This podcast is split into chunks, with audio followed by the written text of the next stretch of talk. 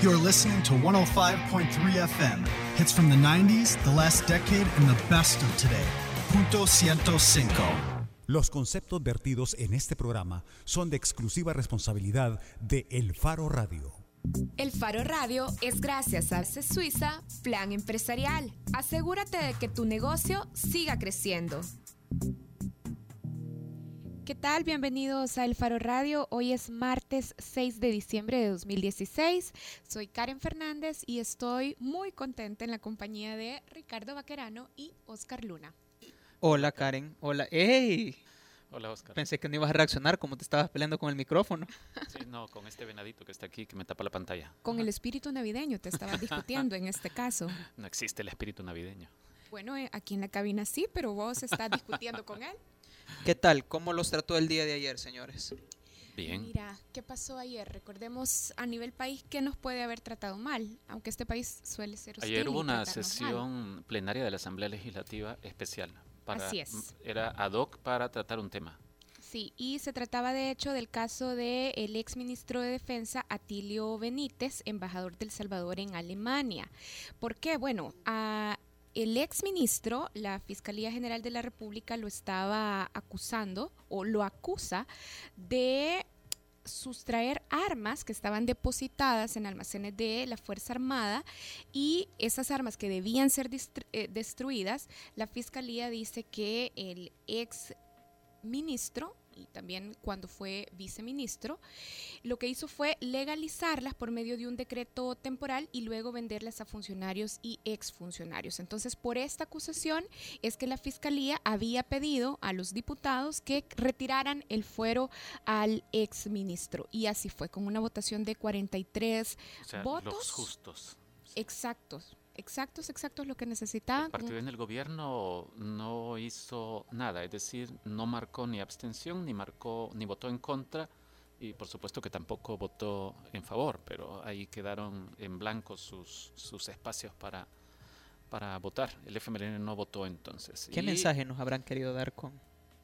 Según ellos, la fiscalía no ha podido eh, presentar suficientes indicios del, del delito de tráfico ilícito de armas que le están señalando al exministro de Defensa. Mira, Y y por eso dicen ellos, no, no, no, esto no, no se sustenta, no nos convence la fiscalía de que hay que quitarle el fuero para que él vaya a juicio de inmediato. Recordemos que la Constitución dice que cuando se trata de, de delitos eh, no graves o menos graves, eh, el funcionario que tiene protección constitucional tiene derecho a terminar su mandato y hasta entonces se le puede procesar. Pero cuando se trata de delitos graves, y ese es el caso, entonces sí se le puede quitar el fuero, no hay que esperar hasta que termine su mandato para que responda de inmediato ante los tribunales comunes. En este caso iría a Cámara, ¿verdad? Sí, y lo que quería detallar es que ayer Sergio Arauz, periodista del Faro, detallaba cómo ocurrió la votación. Decía Sergio que de los 11 diputados de Gana, 6 votaron a favor del desafuero, 32 votos de Arena también, más 4 votos del PCN. Sergio también eh, hacía específico que el PCN tiene 6 diputados y de esos 6, 4 votaron por el desafuero y un diputado del PDC. Y así se suman 43 votos. O sea, el PDC no se dividió. El PDC. No había para dónde se, se pudiera Pero dividir. el caso de Gana es interesante porque en Gana sí hubo un viraje. El mismo presidente de la Asamblea Legislativa, el diputado Guillermo Gallegos, que inicialmente decía no hay razones para, para proceder al desafuero, eh, hace unas semanas anunció su cambio de postura y dijo, bueno, sí, lo he repensado, hay que, hay que valorarlo bien. Y fue uno, entiendo, de los diputados de Gana, de los seis diputados de Gana que terminaron votando en favor de quitarle la protección constitucional. Bueno, así entonces nos trataba el día de ayer con esas noticias o con esa creo noticia que vale la pena comentar. Hubo otra, creo. Pero esa la vamos a tratar más, Está bien, pues, más, está así, bien. más a fondo. Yo solo les quiero contar rápidamente que hoy se anunciaron las nominaciones a los Grammys y que yo creo que toda la gente debería de ponerle a una, depende de su gusto musical, pero en una categoría que es mejor álbum alternativo, que yo creo que está mal llamado, hay cinco discos que usted debería de ir a escuchar ya en cualquier servicio, porque están en cualquier servicio. Bon Iver, 22 A Million, Blackstar de David Bowie, eh, The Hop Six Demolition Project de PJ Harvey, Post Pop Depression de Iggy Pop y A Moon Shape Pool de Radiohead. Yo creo que eh, esa, esa, esa categoría de que es mejor álbum alternativo, creo que ahí está, aparte del disco de Beyoncé, lo mejor que se ha hecho este año. Estos que has mencionado, todos están nominados, entonces. Todos están nominados. Y es para ese Grammy, para mejor eh, álbum de música alternativa. Bob Dylan no aparece. No, Bob Dylan no aparece. Pero, pero hoy que ya ganó un Nobel de literatura, no tiene derecho a que le den un montón de Grammys. No sé. ¿Cómo no? Pero fíjate que el último disco que sacó, que es el que creo yo podría participar en esta, en estar en estas ternas, es un disco de covers de Frank Sinatra que no es tan bueno. Entonces no es que él sea el genio que escribió todo eso, sino que es un disco de covers folqueados, acústicos. de canciones raras de Frank Sinatra. Ya, mira, eh, vos siempre nos ilustras en el tema de la música, pero Karen te estaba pidiendo que no, que no pronunciaras en ruso o en francés eh, los nombres de los álbumes 22 a Million de Bon Iver. That's, that's bon, English. Bon Iver es el, el, cantante, 22 a Million, el disco. Black Star de David Bowie. The David Bowie. Wow. Sí, es que ese fue el disco que nos dejó antes de partir. Entonces, yo creo eh, que... Programamos algo de, de ese álbum, un par de piezas, creo. Sí. Y yo creo que este es el que va a ganar. Creo que es el que va a ganar. Eh, The Hop Six Demolition Project de PJ Harvey, que es una inglesa que está a la par de Björk como una de las mujeres más influyentes en la música. El disco de Iggy Pop, que yo creo que es el mejor disco del año, que es el Post Pop Depression, y el de Radiohead, A Moon Shape Pool.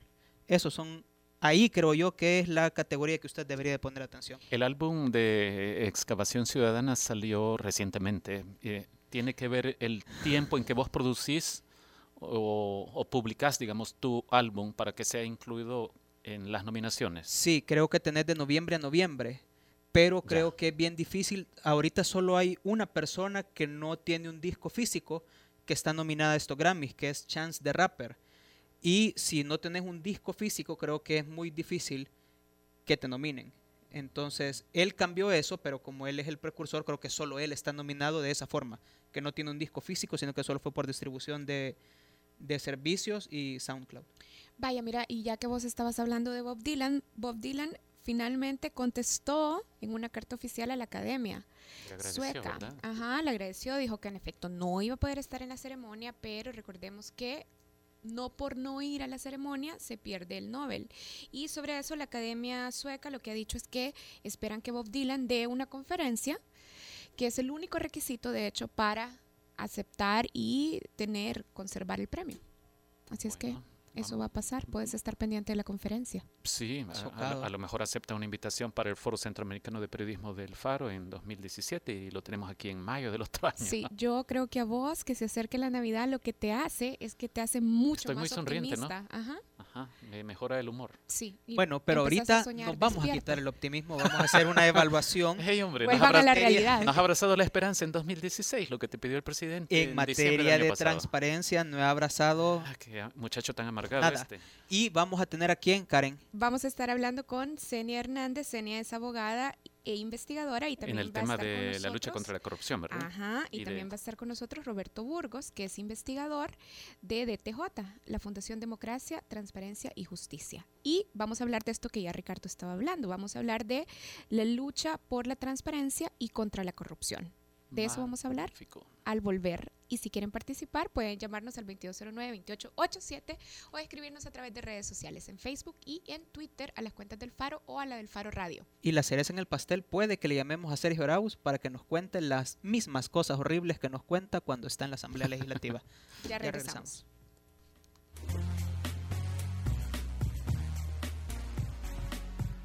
El Faro Radio. Hablemos de lo que no se habla. Estamos en punto 105. Es tiempo de renacer, es tiempo de cosechar los frutos de todo el año. Hoy vamos a celebrar.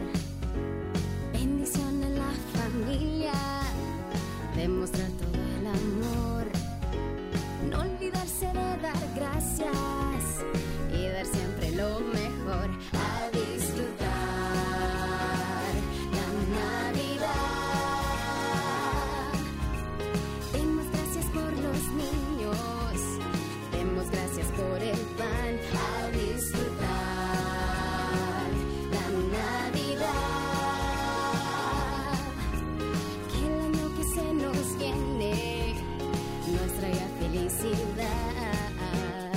Feliz Navidad te desea punto 105.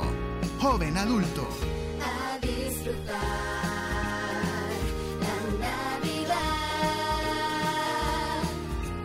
Es tiempo de renacer. Es tiempo de cosechar.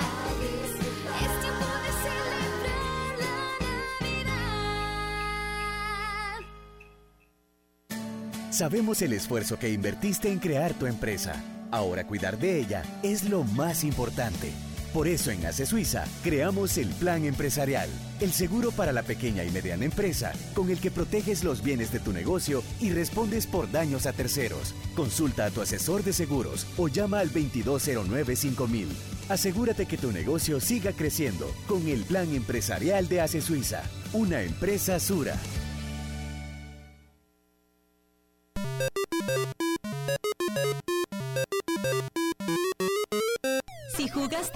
Pac-Man en Atari, tu ADN es joven adulto.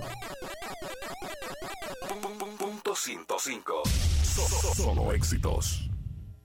La portada en el Faro Radio.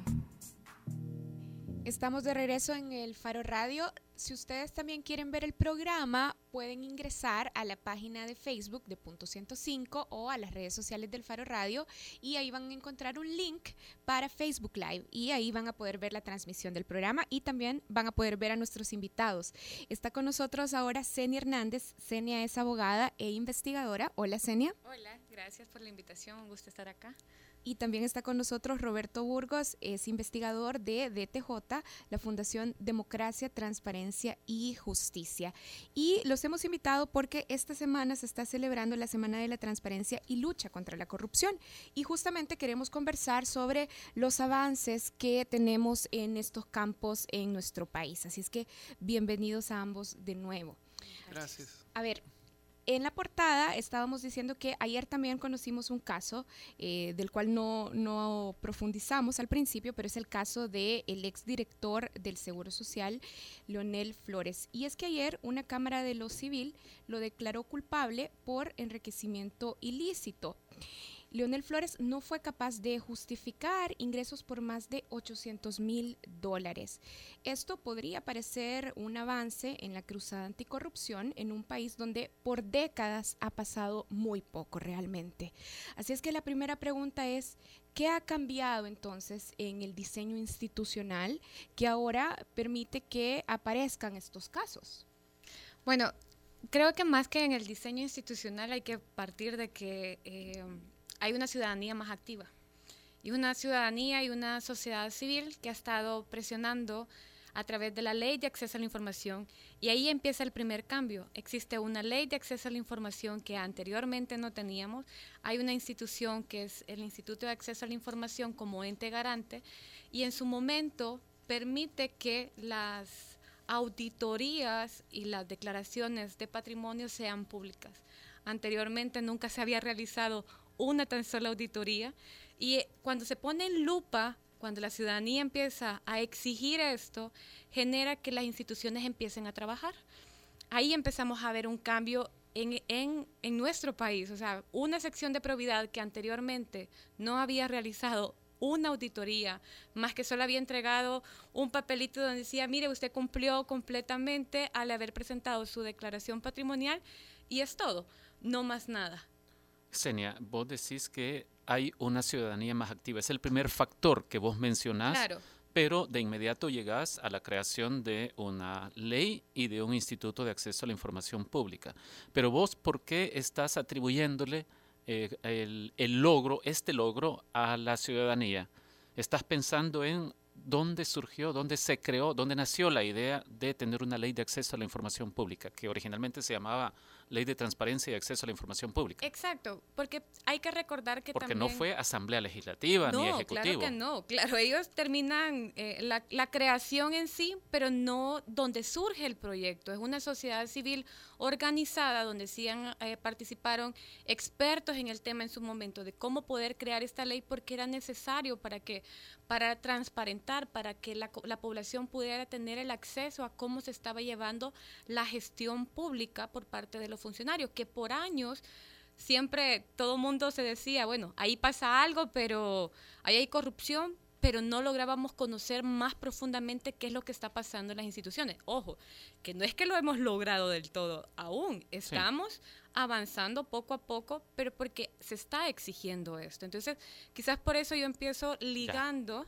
en que esa sociedad civil, o sea, la ciudadanía en general, es uno de los cambios que sí se está dando. Aparte de eso, te puedo decir, un instituto que ha costado que entre a funcionar con fondos bien bajos, nunca se tuvo la elección en su momento, muy fue, retrasada, fue muy 2013, atrasada, sí. exacto, eh, ha funcionado mucho con cooperación internacional, pero que dio avances con ciertas peticiones de información que han permitido que esto se vaya generando y la población vaya conociendo.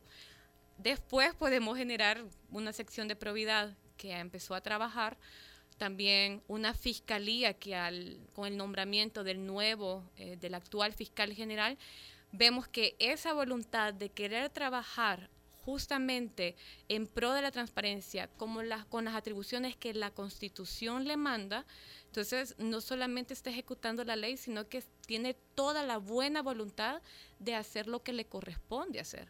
Creo que todo este engranaje lo que está permitiendo no solo esta lucha contra la corrupción, como lo estamos viendo, que creo que todos en El Salvador nos está generando un poquito de, de, de boom, de, de shock, de, de, sorpresa, de qué es lo que está pasando y tenemos todavía más ansia de conocer más casos, pero sabemos que no es posible todo al mismo tiempo.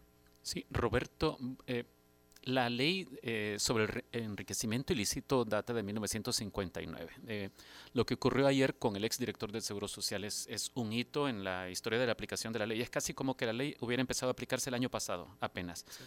Pero sección de probidad existe desde hace tiempo, sección de probidad de la Corte Suprema de Justicia.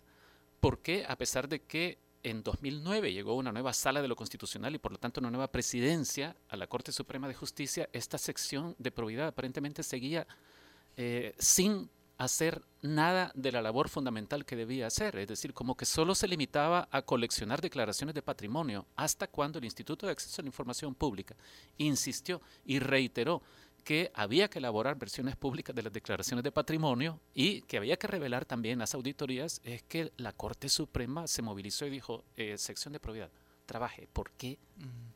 Bueno, la, nueva composición de la Corte Suprema de Justicia también facilitó que la sección de probidad, como tú bien hacías esta reseña, eh, recuperara las atribuciones que le habían sido limitadas por un acuerdo del Pleno de la Corte Suprema de Justicia eh, hace 2004. en el 2004, ¿verdad? La, la, nueva constitución de la Corte a partir del año exacto, pasado. Exacto, se le devuelven las atribuciones, si no me equivoco, como en enero del año 2014 y nosotros con, bueno, con Senia, eh, eh, casualmente fuimos los que, después de que otros ciudadanos, hay que decirlo, pienso en el señor Danilo Vega, pienso en José Miguel Arevalo Rengifo, ellos pidieron declaraciones patrimoniales de funcionarios de la Corte Suprema de Justicia, expresidentes de la República, eh, la periodista Iliana Cornejo pidió también algunas declaraciones, entonces con Senia pensamos, bueno, ya que otros se adelantaron, ¿verdad? Y, como un ejercicio ciudadano, de poder ciudadano, digámosle así, eh, nosotros pidamos las auditorías, porque la constitución no dice que son reservadas.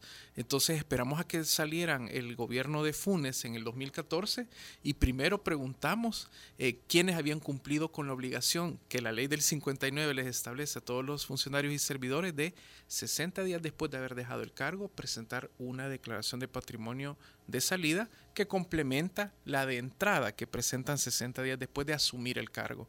Nos dieron un gran listado donde parecía que todo el mundo había presentado su declaración, como el 99%, y todo el mundo había salido íntegro. Sí. Y no quiero dejar de recordar, porque el Faro lo publicó en su momento cuando decía el expresidente saca la mejor ley de transparencia, la que no está escrita, ¿verdad? Sí. Hoy sabemos por es la qué. que no existe. Entonces, sí. con Senia pedimos eso, tuvimos un, unos grandes cuadros y dijimos, bueno, vamos a enfilar a pedir las auditorías de tres expresidentes de la República que representan a tres partidos políticos desde nuestra perspectiva y queríamos cuatro cosas. Primero, demostrar que aunque se le había devuelto a la sección de probidad esa atribución, esta no las estaba desarrollando, no tenía ni recursos ni la experiencia para hacerlo.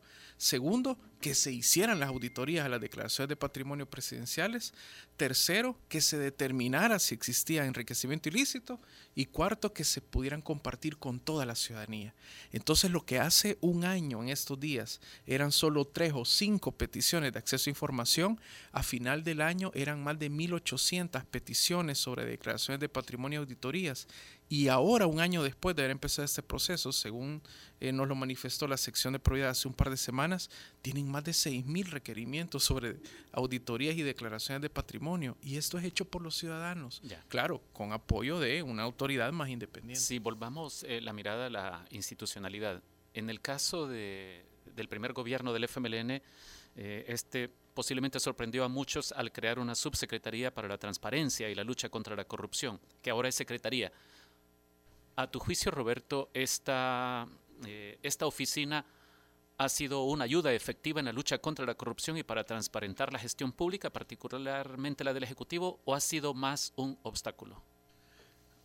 Yo diría que ha sido las dos cosas. Al inicio, la subsecretaría entonces, a cargo del señor Marcos Rodríguez. Las dos cosas. Sí. Eh, ¿Sos políticamente correcto, Roberto? No, no, es que así fue, tuvo una, una involución, diría yo, porque la subsecretaría ayudó a capacitar a los oficiales de información, instaló a los oficiales de información en sus propias oficinas y capacitó a amplios sectores del sector público en la ley. O sea, arrancó bien. Arrancó decimos. bien, definitivamente. Con CEN incluso fuimos a visitar eh, a días de haber entrado en vigencia la ley de acceso a información pública a Marcos Rodríguez, incluso para ofrecerle como sociedad civil colaborar y trabajar juntos, ¿verdad? Varios nos advirtieron que no lo hiciéramos, pero lo hicimos con toda la buena fe, ¿verdad? Casi nos echaron de la oficina, pero... Eh, cu- ¿Cuándo cambiaron las cosas? Aquí ya no somos tan políticamente correctos, ¿verdad? ver. Cuando la demanda ciudadana comenzó a preguntar temas incómodos para el poder. Ahí fue que cambiaron las cosas. ¿Y, y vos, Senia, qué pensás sobre el rol de la subsecretaría y ahora secretaría? Justamente eh, comparto con Roberto en, en- en el mismo aspecto en que empezó bien, pero que actualmente, por ejemplo, hay un silencio eh, de parte del secretario eh, de la Secretaría de Participación Ciudadana, Transparencia y Anticorrupción en cuanto a los temas que están pasando hoy en día. El, esa, ese discurso ambiguo entre no tenemos la competencia para opinar sobre estos casos e investigar, pero en otros casos sí los tenemos y estamos investigando y trabajando. O sea, ¿qué, qué están haciendo realmente? Sabemos que han presentado hace poco eh, su análisis o su, su informe con respecto a información y que justamente con Roberto veíamos que se presenta un porcentaje que se quiere tal vez eh, minimizar, que es que se entrega el 98% de la información, que eh, lo presentaba, el 90% hay una entrega total, se habla de un 5% de información inexistente y un 1% de información denegada. Si lo vemos en números, parece y pinta muy bonito. Sí. Pero si lo vemos en calidad de información, y creo que eso es lo que más hay que enfatizar y hay que exigir, es la calidad y el tipo de información que está dentro de estos porcentajes. No están o- qué es ocultando. Ajá. ¿Qué nos es están- calidad de exacto, información? ¿qué, ti- qué tipo de información es? Primero, cómo les entregan. Y uno de los claros ejemplos que sigo manteniendo en lo personal es, por ejemplo, los viajes. Se nos entre- se entregaron y por orden de la sala, no fue a voluntad de la presidencia de la República que colgaran los informes de los viajes. Pero realmente están los datos correctos de los gastos de los viajes, del boleto aéreo, de los viáticos, de otros gastos. No, no están. Hemos visto esa contradicción. Tiene que ver mucho con la integridad, el principio de integridad que te habla la LAIP, de la información que están entregando. Otra cosa es qué información igual, eh, te hablan de un 1% de información reservada. Justamente con el índice de información reservada de presidencia, vemos que hay información que no reúne los requisitos del artículo 19 que te dice la ley. ¿Por qué cuatro casos o cinco casos específicos tenés que reservar la información? Entonces, ¿qué tipo de información me estás diciendo? No te la puedo entregar, pero ahí están los noventa y pico mil documentos que tú sí puedes conocer. Porque tuvimos que esperar que una sala de los constitucional que tiene otras sentencias o otros casos pendientes por resolver tuviera que entrar a conocer algo que la misma ley te dice que tiene que ser colocada de oficio. O sea, ¿por qué tuvimos que hacer una petición de información sobre cosas que ya tendrían que colocarlas íntegramente? Entonces, o sea, es volver a esos puntos de por qué dudamos de Capres. Si bien es cierto, pueden haber ciertas cosas que han estado haciendo, pero eso les corresponde por ley hacerlo. O sea, ¿por qué, cómo a Ceni Hernández va a estar un policía aplaudiéndole porque hizo un alto donde le correspondía hacer el alto? O sea, las leyes están para que regulen esa convivencia entre nosotros, pero el hecho de no cumplirlo, eso es lo alarmante de estar. ¿Por qué lo estamos recalcando? ¿Por qué lo estamos criticando? ¿Por qué lo estamos diciendo? Es para que se deje de abusar y tener esa discrecionalidad con información que la misma LAIP ya estableció que se tiene que hacer. Entonces, creo que sí es importante, o la información inexistente en el, en el, en el 5%. ¿Qué pasó con la del vehículo eh, que atropelló a este motociclista? Al inicio, o sea, vimos ese dimes y diretes y ese juego de controversia. Si la tenemos, no la tenemos, si está y está allá, pero no se la doy aquí a la fiscalía, vayan allá al, a la oficina de información que está en San Jacinto. Y eso Entonces, no mina la credibilidad de la ciudadanía en las instituciones, en la presidencia. de la Claro, mina completamente, o sea, ¿cómo yo voy a tener la certeza que ellos no están manipulando esa información, dilatando el tiempo, como en otras ocasiones nos sucedió en diferentes audiencias que Roberto igual puede comentarles, y un proceso que podría ser tan expedito para conocer, de repente quiero la, la información para que no solo ejercer una Contraloría Social, no solo que el funcionario sepa que tiene que rendirme cuentas a mí como un ciudadano eh, de este país, que todos lo vamos a hacer siempre, o que lo puedan necesitar para una investigación de colegio, de universidad, o, o para X o Y razón. ¿Por qué tener que estar peleando frente a un instituto y tener que gastar recursos cuando mucha de la ciudadanía ni siquiera sabe, eh, mira, me da miedo ir y presentarme, pareciera algo como un tribunal, o sea, ese tipo de cosas de verdad que hay que tener en cuenta que la Secretaría sí creo que todavía le falta mucho por recorrer y quizás volver a la buena intención que en su momento tuvo en su origen, pero volverse a enca- encaminar y encarrilar y no verlo esto algo político, algo de ataque, sino verlo más de ciudadanía. Si quitamos a la ciudadanía o el bienestar del país, creo que todo se distorsiona. Y entonces, ¿cuánto podemos exigir o cuánto de verdad deberíamos confiar en una Secretaría de Transparencia y Anticorrupción que sigue estando dentro del Ejecutivo y que sigue teniendo concentrado su poder dentro del Ejecutivo? Y, y yo agrego, perdón, ¿no será ya innecesaria esta secretaría tomando en cuenta que hay un instituto que está caminando? Bueno, eh, con Senia compartíamos la percepción de que cuando se dio el cambio de gobierno de- del frente, la secretaría iba a desaparecer, pero lo que hicieron fue agregarle una función más y es la de participación ciudadana. Entonces, eh, era eh, bien contradictorio pensar que el titular de una secretaría que le responde directamente al presidente de la República, que a su vez en alguna ocasión solicitó incluso audiencias secretas en el Instituto de Acceso a Información Pública, como fue en el caso de los viajes del expresidente Funes, le va a responder mediante el ejercicio de la transparencia a ciudadanos críticos sobre el uso de facultades discrecionales. Entonces, eh, en su esencia, en su naturaleza, es un instrumento político de la presidencia de la República que su, su labor es eh, proteger las espaldas del presidente, es el guardaespaldas del presidente en materia de, de acceso a información pública, nada menos. O sea, eh, vo- vos le cambiarías el nombre Sí, a, a la eh, secretaría. No, yo, yo lo que quería era, en efecto, plantear, bueno, ya tenemos un instituto de acceso a información pública que es el ente que vigila este derecho, entonces, bueno, podría quedarse una subsecretaría o secretaría reducida a capacitar a los servidores públicos en el tema, o mejor aún, esa atribución ya la ley se la reconoce al instituto, que es el de capacitar o promover la cultura de transparencia. Y yo creo que en esto siempre es bueno hablar con ejemplos, ¿verdad? Nada menos mañana a las 2 de la tarde, Senia y yo, junto con otros ciudadanos, hemos requerido a la presidencia de la República y tuvimos que llevar el caso al- a- en apelación al instituto. Mañana es la audiencia pública a las 2, sobre los videos que Capres capta cada segundo, mientras estamos hablando, también en las aceras de la, de la residencia, de la casa presidencial, ¿verdad? Cerca de la Ceiba de Guadalupe. Eh, ustedes recordarán que en el mes de julio desalojaron a, la abogada Bessie Ríos de ahí porque estar con su cartel exigiendo, ¿verdad?, una demanda social.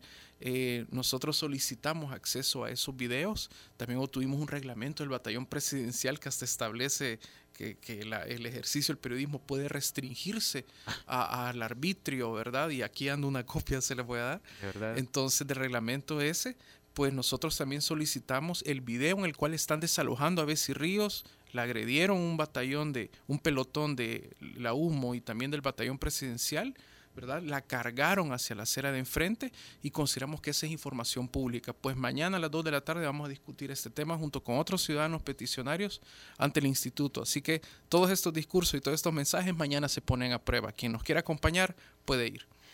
Tengo que hacer la parte fea del programa, tengo que mandarlos a pausa. Bessie Ríos, nos vas a esperar un momentito porque sí tenemos que hacer esta pausa. Ya regresa el Faro Radio.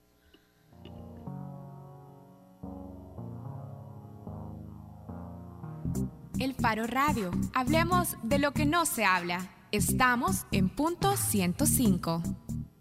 Tenemos el respaldo que necesitas para asegurar tu inversión.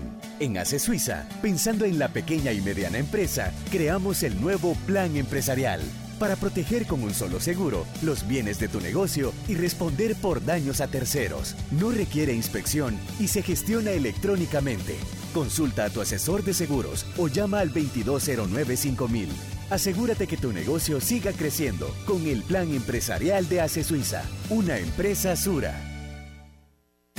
Sabemos el esfuerzo que invertiste en crear tu empresa. Ahora cuidar de ella es lo más importante. Por eso en ACE Suiza creamos el Plan Empresarial, el seguro para la pequeña y mediana empresa, con el que proteges los bienes de tu negocio y respondes por daños a terceros. Consulta a tu asesor de seguros o llama al 2209-5000. Asegúrate que tu negocio siga creciendo con el Plan Empresarial de ACE Suiza, una empresa Sura. Si por culpa de la película Tiburón tienes miedo a bañarte en el mar, Es tiempo de renacer, es tiempo de cosechar los frutos de todo el año. Hoy vamos a celebrar bendición en la familia, demostrar todo el amor, no olvidarse de dar gracias dar siempre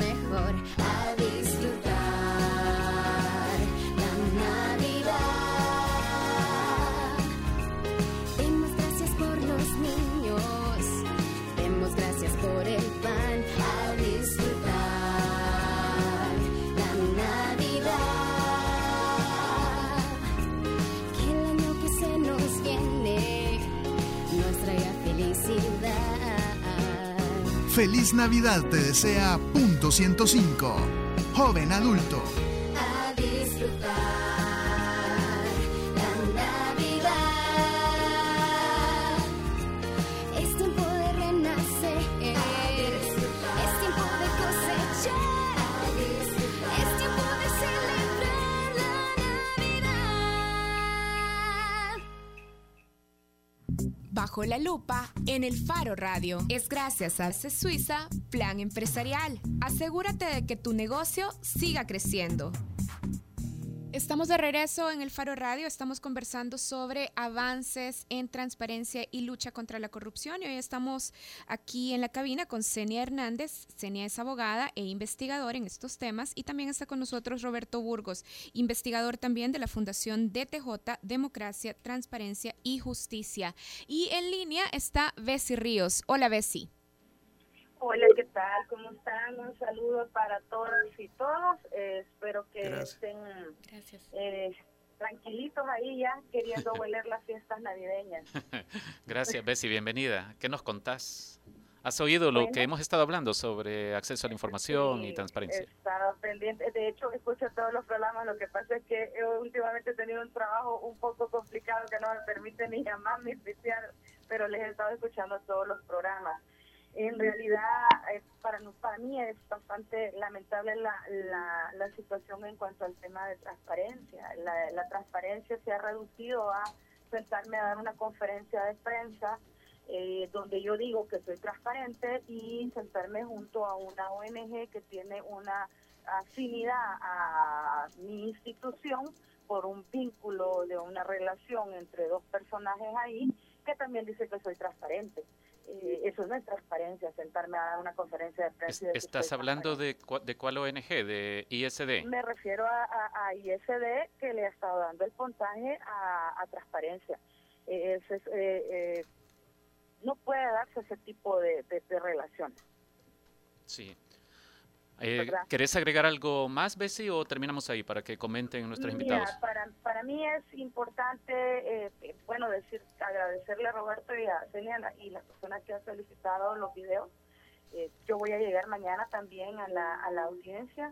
Eh, con mucho cariño, Roberto, a avisarte que la red de defensoras y la iniciativa mesoamericana también nos va a acompañar, porque nadie puede restringirle el derecho de circulación y libertad de expresión a nadie, y el Estado salvadoreño no puede ser el principal represor. Tiene que haber eh, protocolos eh, que vayan encaminados a, de- a definir en qué momentos y qué acciones se van a tomar. No puede ser porque una sola mujer con un cartel presidente que le tiren batallón presidencial, policía militar, la humo y, lo, y CAPRES toman la decisión de no entregar los videos. Bueno, Como me dijo alguien por ahí, si Ajá. no se hubieran arrastrado bien, creo que ellos lo hubieran publicado. está bien. Muchas, gra- muchas gracias, Bessie. Suerte. Gracias, Bessie. Un abrazo. Bueno, eh, Bessie ya nos recordaba el incidente este, el que hacía alusión Roberto antes. Bessie dice que le parece que hay un gran problema de transparencia a pesar de lo que sucede, pero ella lo ilustra de esta forma. Dice, se ha reducido, cuando eh, se, se habla de cómo se construye transparencia en el gobierno, se ha reducido a dar una conferencia de prensa en la que yo digo que soy transparente y me siento con una ONG que también dice que soy transparente. Karen, ¿vos tenés alguna pregunta para Sí, de hecho, hablando de esto, ¿quién califica entonces cuán transparente soy? ¿Cuánto mi institución eh, eh, da respuesta rápida en materia de acceso a la información? Esta es una calificación que depende exclusivamente entonces de la Secretaría, hoy por hoy. Eh, la Secretaría obviamente está realizando un, un informe eh, en cuanto a los temas de transparencia, pero realmente quien le corresponde es el, al Instituto de Acceso a la Información Pública. Es el ente garante por ley. Por eso Roberto mencionaba y yo estoy totalmente de acuerdo. La Secretaría creo que más bien ese presupuesto debería de ser asignado al Instituto de Acceso a la Información, quitárselo a la Presidencia de la República y poder fortalecer un instituto que lo ve más a nivel de Estado. Normalmente vemos transparencia o vemos acceso a la información, incluso hay una confusión en temas de transparencia, eh, porque tendríamos que verlo ahorita si lo estamos evaluando como ley de acceso a la información según lo que está llevando esto, para llegar a cumplir un fin y un valor específico que tiene el Estado en sí de ser transparente y, y transparentar su gestión, no únicamente con cuerpos normativos, sino que en las acciones mismas que toma en el día a día pero eso ya es cuestiones más, más profundas y pudiéramos dialogar mucho más. Pero en ese caso, poder fortalecer a un instituto que tiene que ser una contraloría o una fiscalización, un- un- ser vigilante, no únicamente en el órgano ejecutivo sino, y sus dependencias, sino que también en un órgano legislativo que vemos un índice de, de reserva de información eh, bastante complejo, partiendo incluso de que el historial de salarios de los diputados tiene que ser reservado. ¿A dónde? ¿Cómo, cómo es eso? O sea, pagamos los ciudadanos esos, esos, esos salarios y ahora resulta que el historial, la Asamblea Legislativa incluso lo ha declarado reservado. Entonces, una Corte Suprema de Justicia, todo un órgano judicial que también es el instituto el que tiene que monitorear cómo va el acceso a la información en ese mismo. Pero además, Senia, esos datos son públicos según la misma ley. La ley es Exacto. explícita en ese punto, en que los Exacto. salarios es- son información pública. Y ese es el índice de reserva justamente que yo lo he descargado hoy, ayer en la noche, eh, teniendo como el último para que, porque de repente cambian en las páginas web la información de la noche a la mañana en segundos. Y, y es información que la misma LAIP ya te dice, ya te establece. Entonces, o sea, ¿por qué, así como Bessie mencionaba, o sea, eh, en este conflicto de intereses que tiene eh, esta organización que incluso en Twitter mencionaba que no existe, pero es lamentable que se esté jugando y se siente a un discurso, y no solo en conferencia de prensa con una ONG, sino que el- eh, muchas dependencias de Estado de decir, mire, yo soy transparente, cuando en el instituto se están librando audiencias para que se entregue información que no es oficiosa, pero que sí es pública. Y a veces eso se desconoce, o sea, Esas son como cada una de las cosas que tienen que ir cambiando. ¿Por qué hablamos de un tema de transparencia en general si eso honda mucho más todavía que el acceso a la información que te permite controlar? Rendición de cuentas, que por cierto las rendiciones de cuentas solo son, mire, los invito a un hotel, sea como sean pagados, por cooperación o por financiamiento de GOES o por incluso este fondo de actividades especiales que normalmente no se encuentra fácilmente, y ya está, ya di mi rendición de cuentas. Eso no debería ser rendición. Esa es un- una memoria de labores, un informe sobre las labores que se han realizado. Entonces, hay mucho por avanzar, hay muchos retos, hay muchos desafíos, pero sí creo que son las oportunidades que si el instituto ha venido haciendo un buen papel, en algunos casos no hemos estado de acuerdo y nos ha quedado debiendo en algunas resoluciones que pueda tomar las riendas de lo que le corresponde por ley ser, el ente garante. Entonces, sabemos que a muchos no les va a gustar decir que una secretaría tiene que quitarse, pero creo que es lo más viable. Vaya, entonces digamos que en cuanto a cultura y ley de acceso y ley de transparencia y ley de acceso a la información, eh, las instituciones están igual que hace un año, o sea, están dando información incompleta, etcétera, etcétera, etcétera. Pero ¿y la sociedad? ¿Ha habido avances en esta cultura de pedir transparencia, de ocupar la ley de acceso a la información? ¿Estamos mejor que hace un año? De hecho, en el 2014, el informe del Latinobarómetro de las Américas decía que solo el 10.6% de los salvadoreños habían utilizado la ley. Y supongo que Oscar se refiere a que, vaya, más allá de Herbert Danilo o del señor este Arevalo Rengifo, la gente de verdad está utilizando la ley. Pues la, nosotros eh, lo que hemos constatado es que ha ido aumentando la cantidad de peticiones de acceso a información pública. Fue una tendencia que nosotros la vivíamos desde que empezamos a pedir información en el 2012, ¿verdad? Pasamos de, de a pasos agigantados. eh, ya no tengo aquí las estadísticas de la LAC de entonces, ¿verdad? De Transparencia Internacional, pero eh, el incremento era increíble anualmente. El gobierno también ha reconocido que hay un incremento, eh, creo que en esas estadísticas, de las peticiones de acceso a información pública. Y para responder a tu pregunta, eh, la eh, mi percepción es que las instituciones y los funcionarios no han cambiado. Lo que ha cambiado es la ciudadanía, que es menos tolerante a los actos de falta de transparencia y a las negativas de acceso a información, a la arbitrariedad, a los viáticos, al abuso en los viajes, pero eh, todavía nos falta dar el salto, ¿verdad? Y como ya planteaba Karen, o sea, apenas un 10% ha estado usando este derecho.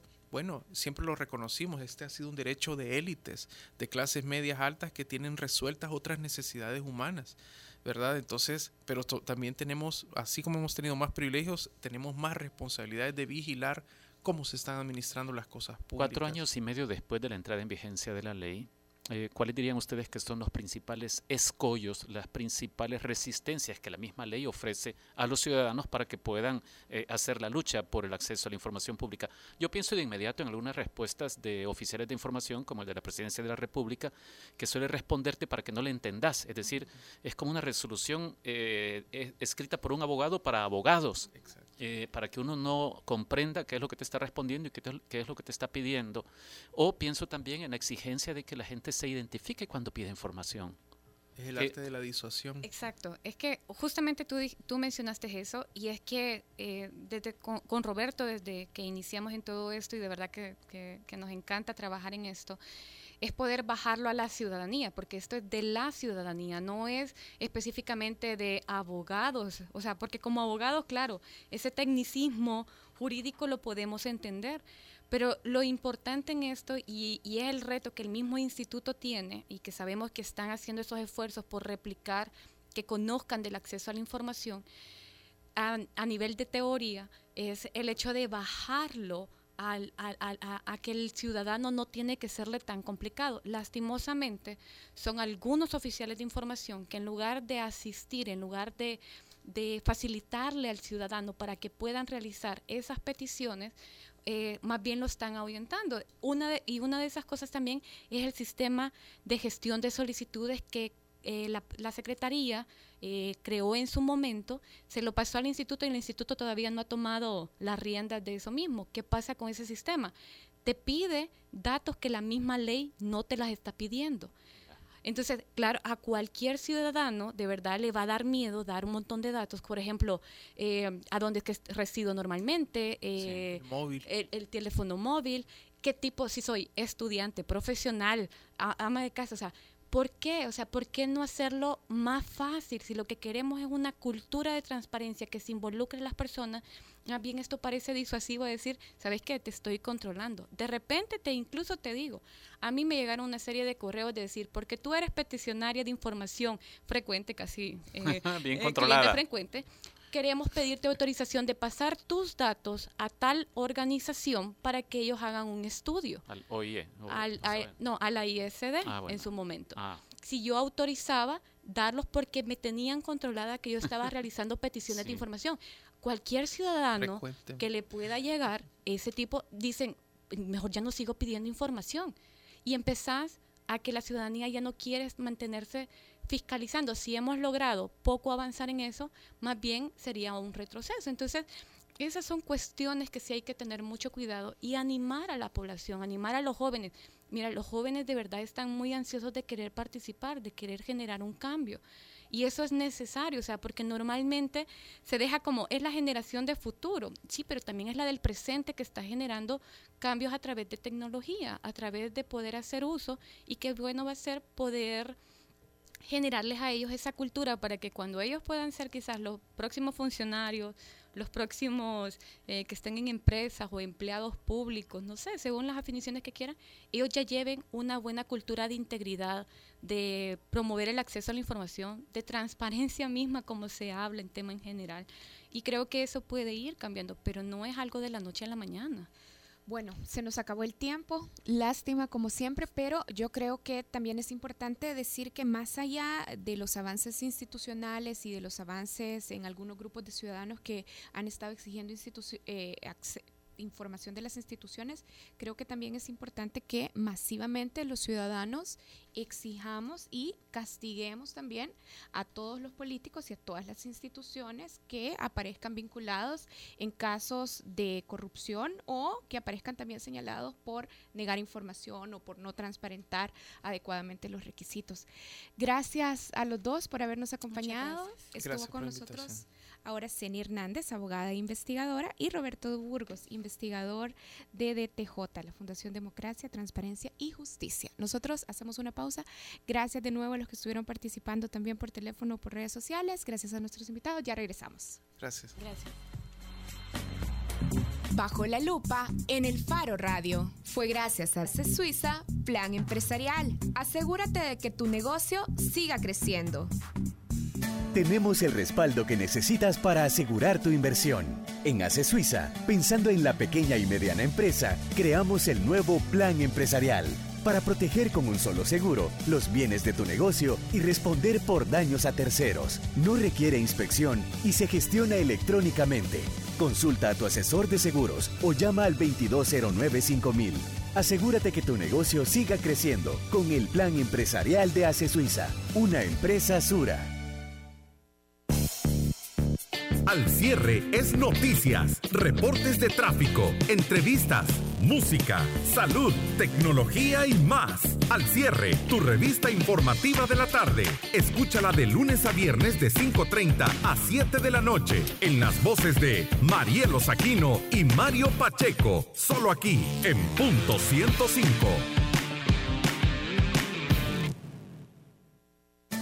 Sabemos el esfuerzo que invertiste en crear tu empresa. Ahora cuidar de ella es lo más importante. Por eso en ACE Suiza creamos el Plan Empresarial, el seguro para la pequeña y mediana empresa, con el que proteges los bienes de tu negocio y respondes por daños a terceros. Consulta a tu asesor de seguros o llama al 2209-5000. Asegúrate que tu negocio siga creciendo con el Plan Empresarial de ACE Suiza, una empresa Sura. Si de pequeña viste Candy Candy, tu ADN es joven adulto. Si me buscas, tú a mí. Punto 105. So- so- Solo éxitos. La contraportada en el Faro Radio. Estamos de regreso en el Faro Radio. Ahora está con nosotros Alejandra Nolasco. Ale, Ale es actriz, pero ahora la hemos invitado porque además de que es actriz, es creadora de una pieza teatral que se estrena mañana en el Teatro Nacional, Los Ausentes. Hola, Ale. Hola, ¿qué tal? Buenas tardes. Sí, venimos a hablar un poco de qué es Los Ausentes. Yo te quería preguntar, ¿quiénes son los ausentes? ¿Quiénes están ausentes? Es una de las preguntas que precisamente tiramos en la obra, eh, porque hay muchos. ¿no? Los ausentes es una pieza que parte de la necesidad de hablar de la pesadilla de miles de madres salvadoreñas que no encuentran a sus hijos, a sus hijos desaparecidos a causa de la violencia actual. O sea, es sobre desaparecidos. Es sobre desaparecidos. Es sobre desaparecidos. Es la historia de una madre que con, con voces de muchas otras madres que busca día y noche durante mucho tiempo hasta que sea necesario a su hijo desaparecido. ¿Esta historia quién la ha escrito? ¿Vos la escribiste? La he escrito yo con Tatiana de la Osa. Ale, y vos hace unos días publicaste que la inspiración de los ausentes vino de un trabajo de Fred Ramos, fotoperiodista del Faro. ¿Qué trabajo y qué provocó en vos para desatar la creación de los ausentes? Cuando vi la fotografía del último atuendo de los desaparecidos, se me congeló el alma de una manera impactante porque precisamente son las ropas de los cuerpos que encuentran en fosas clandestinas, en, fosas comunes y que son una de las pocas pistas que tienen sus familiares para saber que, el que son sus de hijos. sus parientes. Es lo último que se que usaron. Exacto, porque si ha pasado muchísimo tiempo, el cuerpo estará ya descompuesto eh, o, en, o, en, descomposición, es lo que medicina legal luego, luego saca para que estas madres vayan y de alguna manera identifiquen cuál pudo haber, cuál de esos pudo haber sido su hijo. Y es lo que las madres intentan grabarse, el, lo que andaba puesto el último día, lo que andaba puesto el último día. Ale, y nos podés esbozar en breve, solo esbozar, eh, en qué consiste tu, tu, propuesta, si nos podés hablar un poco de la estética o, u otras cosas de... la pieza es unipersonal, es decir, que en escena estoy solo yo, eh, interpretando en, en un espacio que va cerrándose poco a poco hasta concentrarse en un círculo de tierra de, de tres metros de diámetro. ¿Quién dirige, perdón? Dirige Tatiana de la Osa. Ok, chivo. Hemos creado este, hemos creado el, el concepto, la estructura y eh, de los ausentes, Tatiana Didine, Tatiana de la Osa, Didine Ángel y yo. Luego nos están acompañando en la música y el espacio sonoro Oscar Luna y Mario Piche. Amnésica. Amnésica. Amnésica, quienes ejecutarán la música de mañana en vivo, todo el espacio sonoro en vivo. Y mencionaste a Didine Ángel. ¿Ella qué rol tiene en Didine Los Ausentes? Ángel es parte de la creación de toda la estructura de la puesta en escena y de todo el concepto de la obra también, junto con Tatiana y conmigo. Eh, y luego se ha encargado Didine de algunas resoluciones físicas del personaje o de los momentos que ha trabajado ya directamente conmigo. Eh, porque sí, porque lo que queremos transmitir es la pesadilla de esa búsqueda, la angustia de no encontrar, el escarbar, el buscar pistas, el preguntar, el, el y te digo de, de, de, resoluciones físicas, no como una danza, sino más bien cómo representar estados emocionales o estados psíquicos a los que quizás ninguno de nosotros aquí se haya enfrentado. O sea, yo no sé lo que es perder un hijo. Yo no sé, yo no sé lo que es tener un hijo, para Sí. empezar. No sé lo que es perder un hijo, o sea, no sé lo que, lo que pasaría en mi mente, en mi cuerpo, en todo mi sistema emocional y nervioso si me quitan eso tan preciado, sin saber dónde está.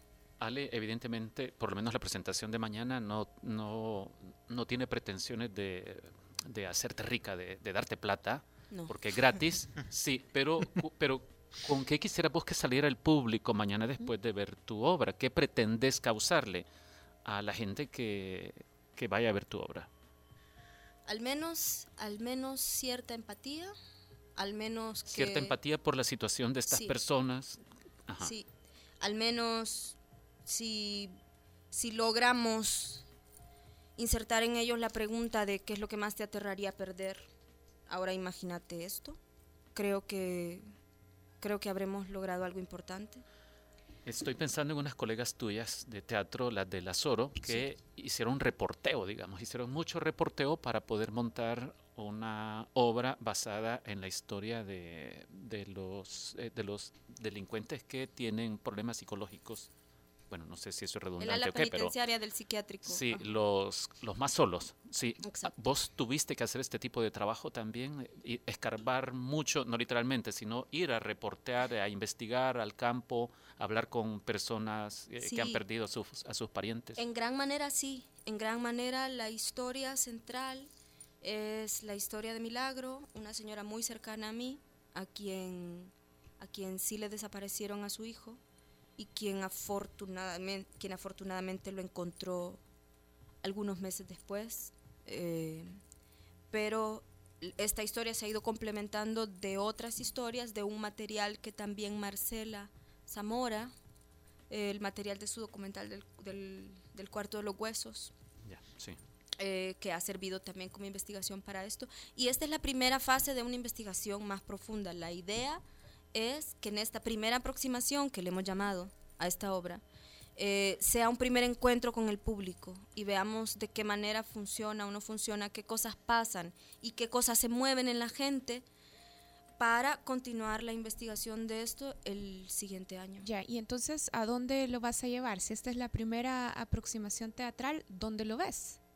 Como donde lo vemos, en un espacio físico. ¿Qué va- qué va a No, no, no, ¿Qué va a es- pasar? es- ¿A dónde va a llegar el, a dónde va a llegar el trabajo? Exacto, es que esto ¿Cuándo sugiere que es el primer paso. Ajá. Es, es tan complejo el tema, es tan amplio. y No lo, no lo es- tenés claro, solo es tenés claro que esto no de se lo que puede... pensamos. O sea, sí, que, sí queremos conocer, sí queremos escuchar otras voces, sí queremos conocer otras madres, otras historias, ver cuáles son los puntos en común, sí queremos saber quiénes son los muchachos que desaparecen, sí queremos saber por qué desaparecen. eh, profundizar en todo esto. Si al final todo esto solo nos sirve para apretar más lo que ya tenemos, pues será solo para apretar más lo que tenemos. O, o para quitar algunas cosas e, e incluir otras. No sé. Solamente que por el respeto que el tema merece, hemos querido hacer esto de la, de- del lado de una madre. De una madre con diferentes voces. A ver a dónde nos lleva. Bueno, Ale, entonces mañana es la presentación a las 6 de la tarde en el Teatro Nacional. La entrada es gratis. La entrada es completamente gratis gracias a la Secretaría de Cultura, que este es un encuentro eh, auspiciado por ellos, organizado por ellos. Eh, la entrada es gratis a las 6 de la tarde. No habrá otra Nacional. presentación en Es el la año. única presentación de este año y es el primer encuentro que tendremos con el público. Una inquietud eh, enfermiza, si querés. ¿Oscar Luna estará en el escenario o no lo veremos? No, no, no, me van, no nos van a ver. Ajá, pero, pero ¿ustedes van a tocar en vivo o, o cómo es? Nosotros vamos a hacer todo el espacio sonoro, vamos a interpretar varias micropiezas que hemos hecho con Mario, eh, escondiditos, solo viendo a la Ale, y igual que ustedes. Pero estarán viendo la tocando en ese momento. Estaremos tocando Ah, todo en vivo, todo en vivo. Que los íbamos a poner ahí en el escenario, pero luego Oscar se hizo ese corte de pelo. Sí. y ahora ya no. Ajá, vaya, Ale. Mira, vos Se acabas de sale de la decir estética. lo que yo quise decir desde que entré al programa. O sea, justo entré a la Ajá. cabina y eso fue lo primero que pensé. Pero para no dañar el ambiente y aquí vamos a entrar al aire, no se lo quise decir. No, Ale, pero él- ¿sabes pero que- él, él nos agredió con ese corte de cabello, así que... que Ale, te voy a contar algo. Sabes que Karen es la novia de Mario Piche y no va a ir a verlo a la obra. Eso es una cosa bien horrible que te lo hagan. después de esa Sí, pausa. un Sí. dato innecesario, además.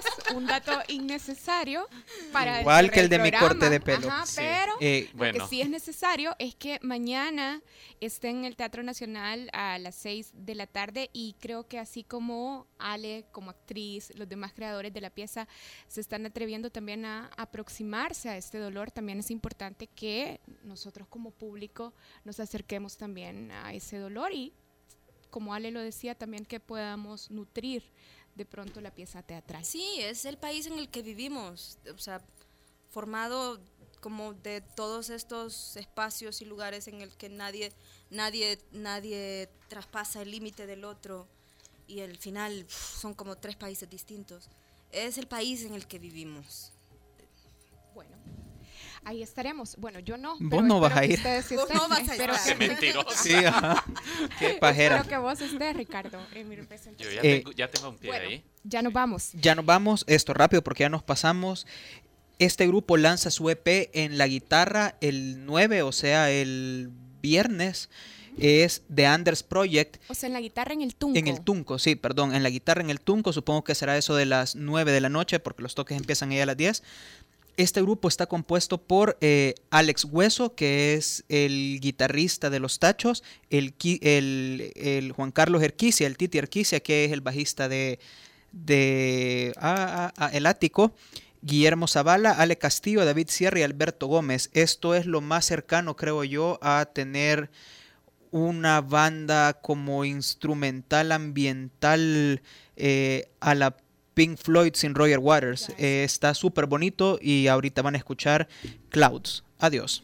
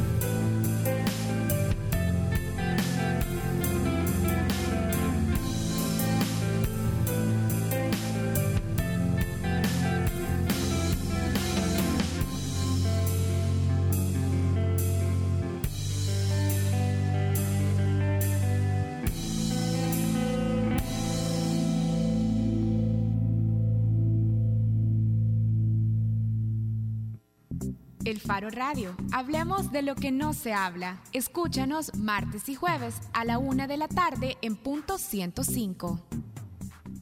El Faro Radio fue gracias a C Suiza Plan Empresarial. Asegúrate de que tu negocio siga creciendo. Los conceptos vertidos en este programa fueron de exclusiva responsabilidad de El Faro Radio.